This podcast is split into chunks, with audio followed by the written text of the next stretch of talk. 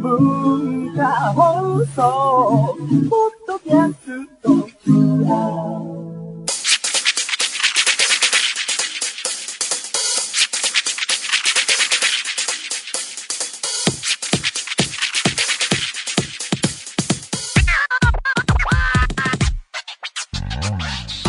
んばんは。内山聖輝のワンルーム。パーソナリティの内山聖輝です。えー、11月入りましたが皆さんいかがお過ごしでしょうか？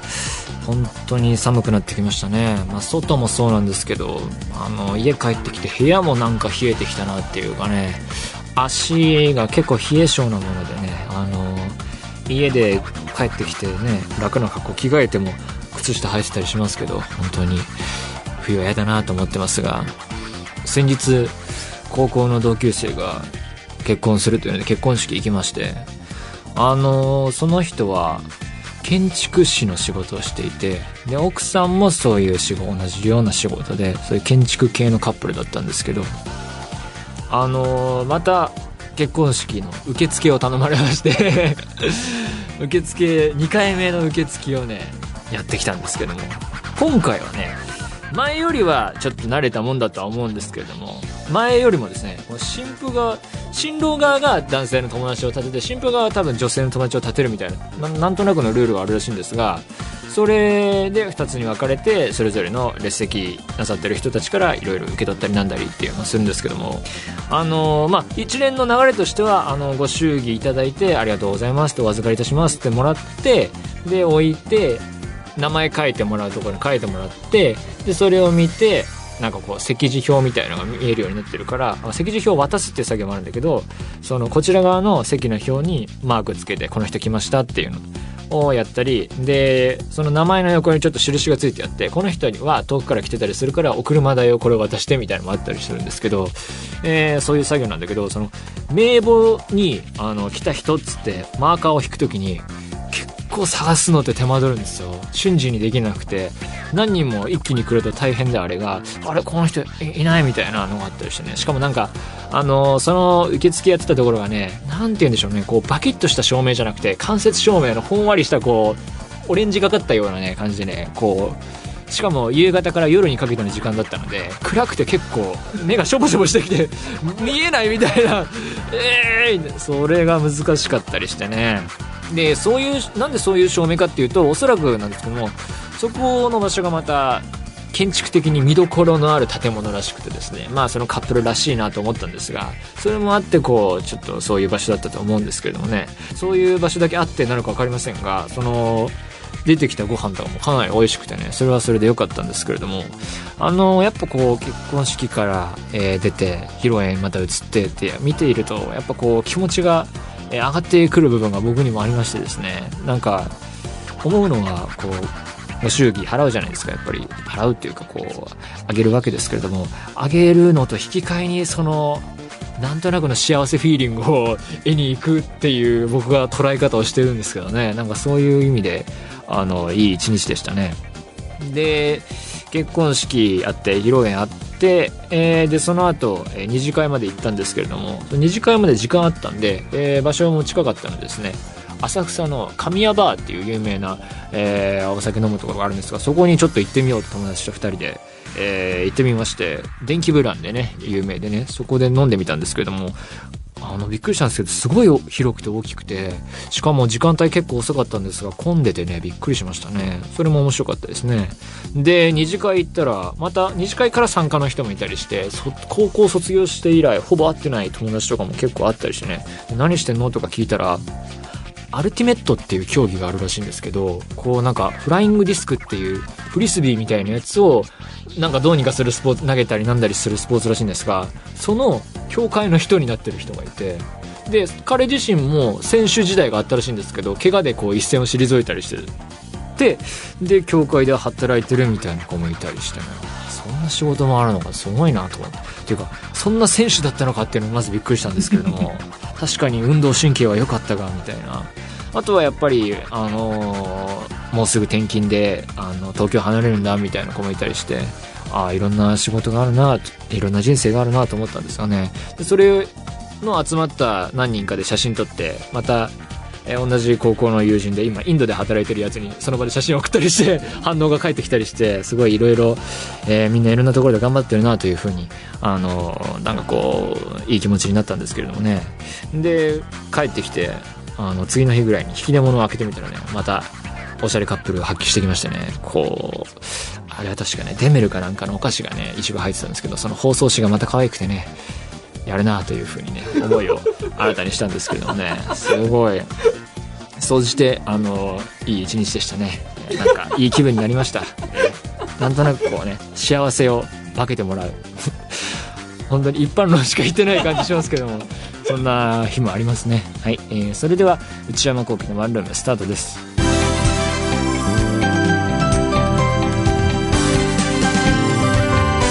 内山聖輝のワンルーム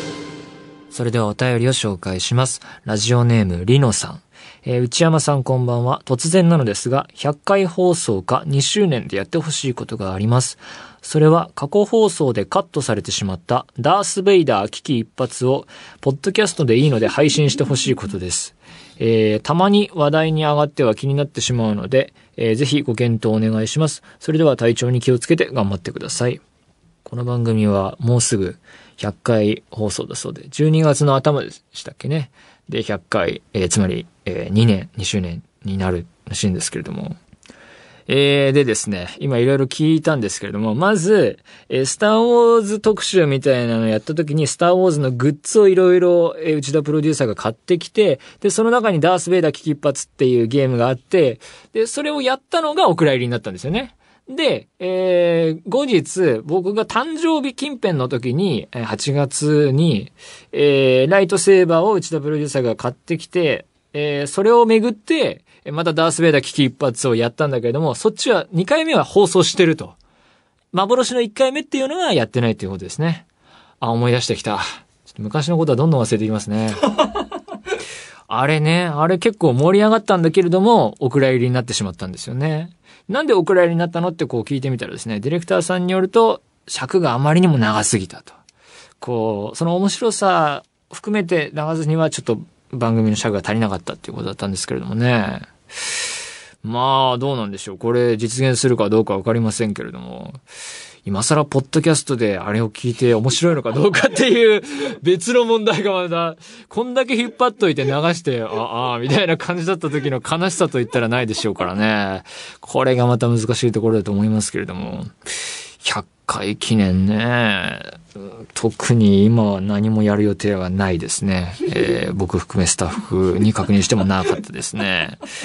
まず、ラジオ番組って結構長い番組が多いから、100回っていうのがそんな大した数字でもないっていうのがあるらしくてですね。あ ーそんなに盛り上げることでもないらしいですね。アイディアあれば、まあ、こうやってね、危機一髪やってくれとか、あの、アイディアあれば送ってもらうのはすごい嬉しいんですが、実現するかどうかは全くそれは別の問題で、あの、徒労に終わってしまう可能性もあるので、えー、いろいろご検討ください。ラジオネーム、なえさん、東京都の方。内山さんこんばんは。いつも楽しくラジオ拝聴しています。最近、うちの近くに魚屋さんができたのですが、その魚屋さんは少し変わっていて、夜9時から12時までの3時間の深夜営業をしています。夜9時から12時まで3時間の深夜営業している。えー売っているものは、マグロやイワシなど普通の魚屋さんと変わりません。頼むと好きな値段で、えー、刺し盛りにしてくれて持ち帰ることもできます。深夜営業のため仕事帰りに買うことができるので、なかなか食べられなかった魚を食べる機会が増え、とてもありがたく感じています。内山さんは家の近くにあったらいいなと思う店はありますか？それではこれからもラジオ楽しみにしています。ズバリこの魚屋さん欲しいですよね。頼むと好きな値段で。じゃあ2000円ぐらいでとか1500円ぐらいでって言うと作ってくれるってことですかね。これが欲しいですね。深夜営業ね。あとは何が欲しいかな。まあ確かにこれくらいの時間帯で、えー、サクッと明日もあるし、サクッとご飯が食べたいなっていう、まあ定食屋さんって言えば定食屋さんですけど、そういう、だかこう、ランチセットみたいなものをね、その時間帯に一人用で手頃な値段で出してくれる店があったら嬉しいですね。あとは、店と話がずれるけど、空いてるシネコン？映画館？は、いいですよね。空いてるっていうのがいいですよね。あとは、大きい本屋さんとかね。まあ、あとはやっぱり、一番いいなと思うのは、野菜とかフルーツが取れるジュースをその場で作ってくれるようなお店が欲しいですね。コールドプレスジュースとかもね、いいですよね。うん、それだな。なんか、これを飲めば生きていけるんだって思えるようなね、そんな一杯を提供してくれるお店があればなそれが9時から12、そんな遅くまで働かせるのはちょっと忍びないですけどね。なんかまあそれなりな時間帯までやってくれればね、それ買ってね、帰ってね、これでなんとかっていう思う気がするんでね、そういうお店が欲しいですね。はい。えー、というわけで、えー、何でもいいので送ってみてください。皆様からのお便り、引き続きお待ちしています。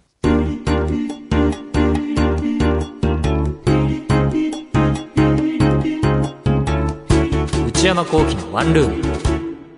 内山幸喜のワンルーム。続いてはこちらのコーナーです。ムビログ。このコーナーでは私内山が最近見た映画についてお話ししたいと思います。今回取り上げる作品はこちらです。縁に立つ。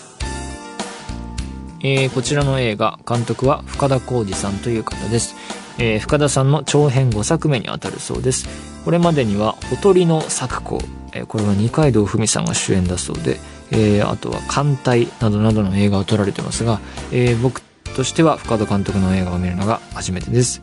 この縁に立つという映画は第69回、えー、カンヌ国際映画祭で、ある視点部門っていう部門があるんですけれども、そこの審査員賞を受賞しました。これすごいことですね。えー、で、この前の年のカンヌのある視点部門の監督賞が、えー、黒崎清監督の岸辺の旅だったと。で、えー、同じ、えー、ある視点部門で前に審査員賞を、えー、取ったのが東京ソナタ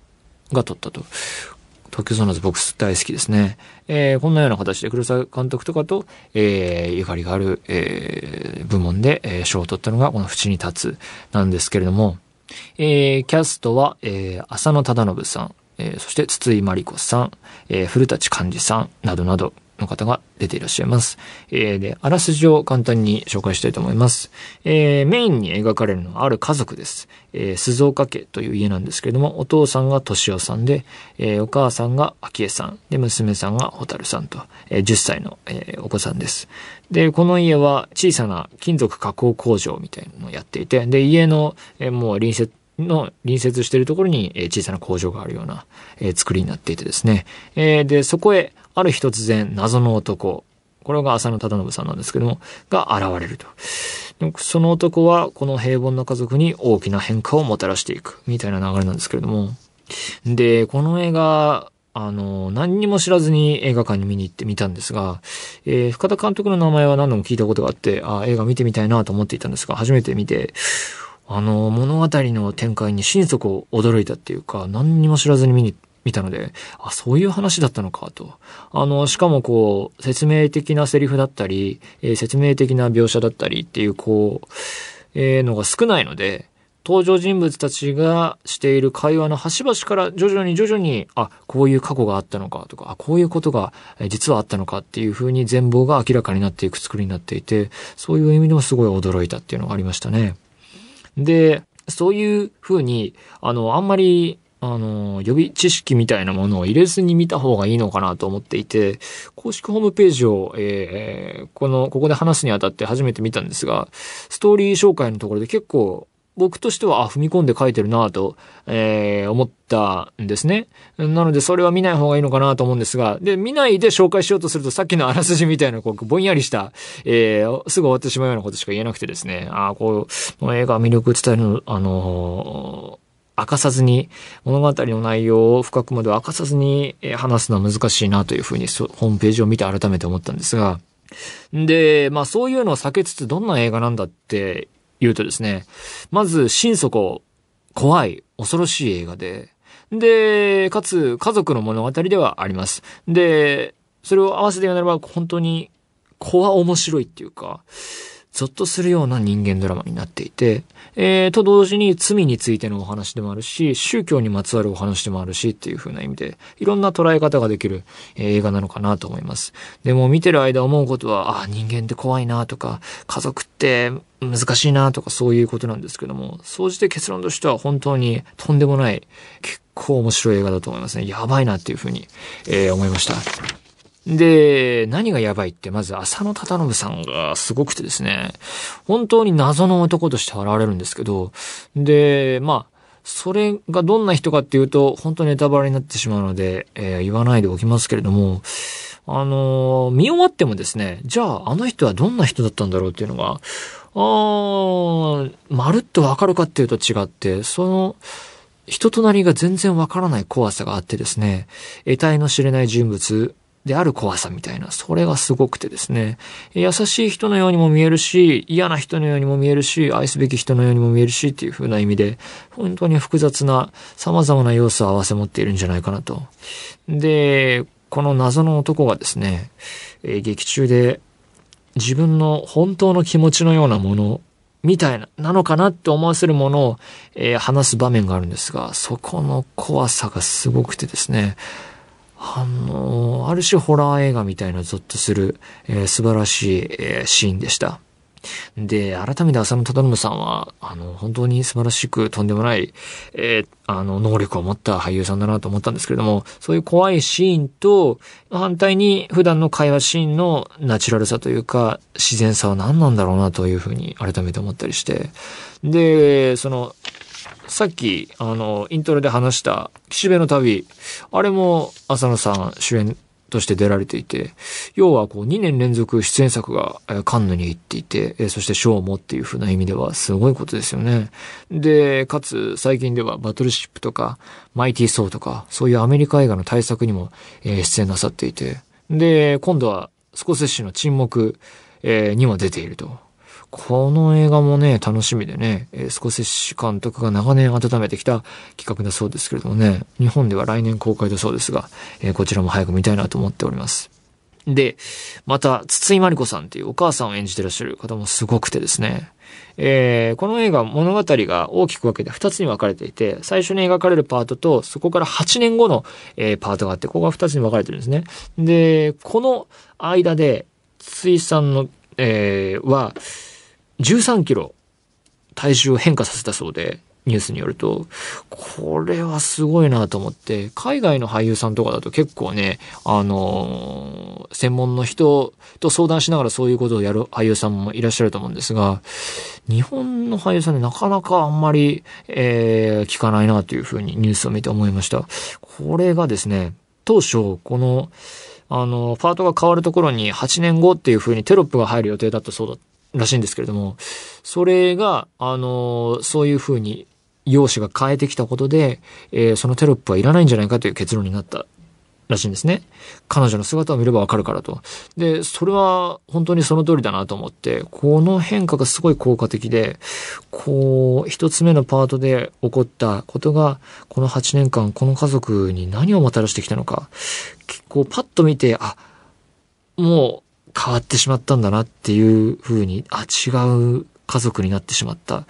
ていうのが、目で見てすぐわかるようになっていて、それがすごい、あの、ことだなというふうに思って、しかもそれが観客に想像させる作りに同時になっていて、それがね、あの、すごい、あの、俳優魂というか、えー、大変なことだなというふうに思いました。で、見終わった後、で、その、最初のパートと次のパートでかなりガラッと変わるんですけれども、そこの、実は前半のあの平凡なはずだった家族も、あの、奇妙だったなというふうに見、あの、見、見終わって思い返してみると思うっていうか、食事のシーンがいくつか出てくるんですけども、この冒頭も、あの、一番最初も食事のシーンで始まって、これはすごい印象的で、思い出してみるととても奇妙で、いくつかある食事シーンの変遷がすごい、あの、面白い流れになっていて、それも見どころだと思いますね。で、まあ、総じて思うのは、まあ、韓国映画とかの、ハードな人間ドラマが結構ありますけれども、ああいうのも連想しましたね。前に話したと思うんですが、イー・チャンドン監督のシークレットサンシャインみたいな要素も結構あるんじゃないかなと。で、まあ、トータルでとても面白かったんですが、もう本当にこう、イチャモンのようなね、あの、レベルの小言を言うのであれば、あの、脚本がよくできすぎているというか、構造がすごいしっかりしていて、こう見ていてこう図が浮かんでくるような、こう前半の要素と後半の要素がこうしっかり噛み合いすぎるというかですね、いくつか反復される仕草があるんですけども、頬を叩くっていうのと、人々人々が何か寝そべっているっていう図が繰り返されるんですが、その繰り返しがすごくうまくはまっているとともに、あー、なんかこう、ハマりすぎてる。ああ、でもうまいな、みたいな。そういう、まあこれはもう難癖の類だと思うんですが、そういうふうなことも思ったりしましたが。まあ、ラスト近辺で、その外しの演出があるんですが、それはすごいいいなと思いました。えー、まあ、この映画、公開関数、えー、時期としては減ってきてるんですが、まだ公開している映画館があれば見てもらいたいなというふうに思います。えー、というわけで、以上、ムービーログでした。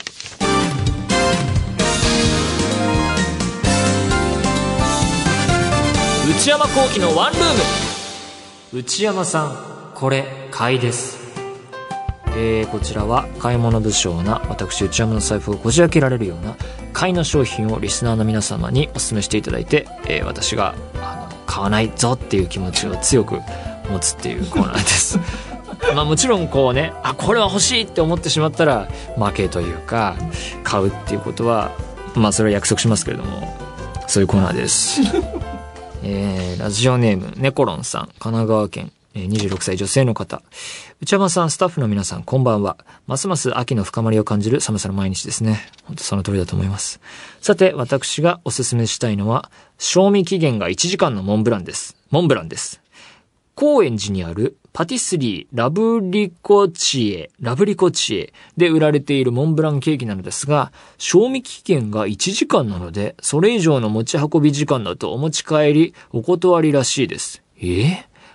和栗って読むんですか？和の栗を使ったクリームとサクサクのメレンゲの土台が絶品だそうです。本当は1時間以内に買ってきていただき、かっこ笑い、初上陸キッチンで内山さんに優雅に召し上がってほしいのですが、日本のものなので、これ買いでお勧めさせていただきました。あ、そうですね。初上陸キッチンは、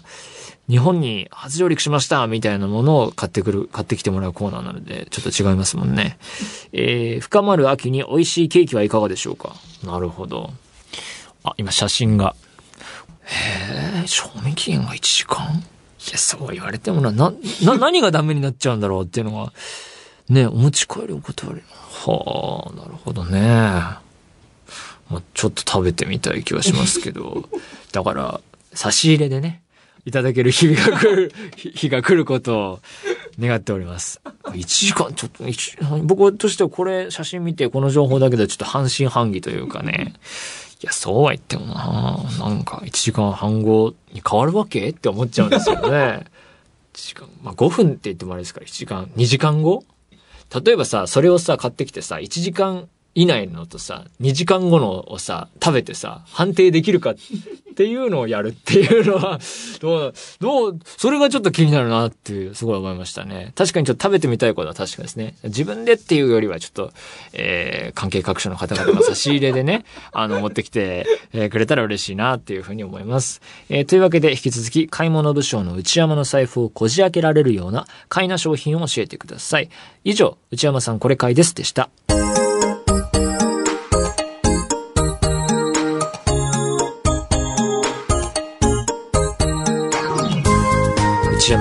ワンルーム、そろそろお別れのお時間です。今夜は一つお知らせがあります。皆様のブルーな思い出を教えていただくコーナー、ブルーアルバム。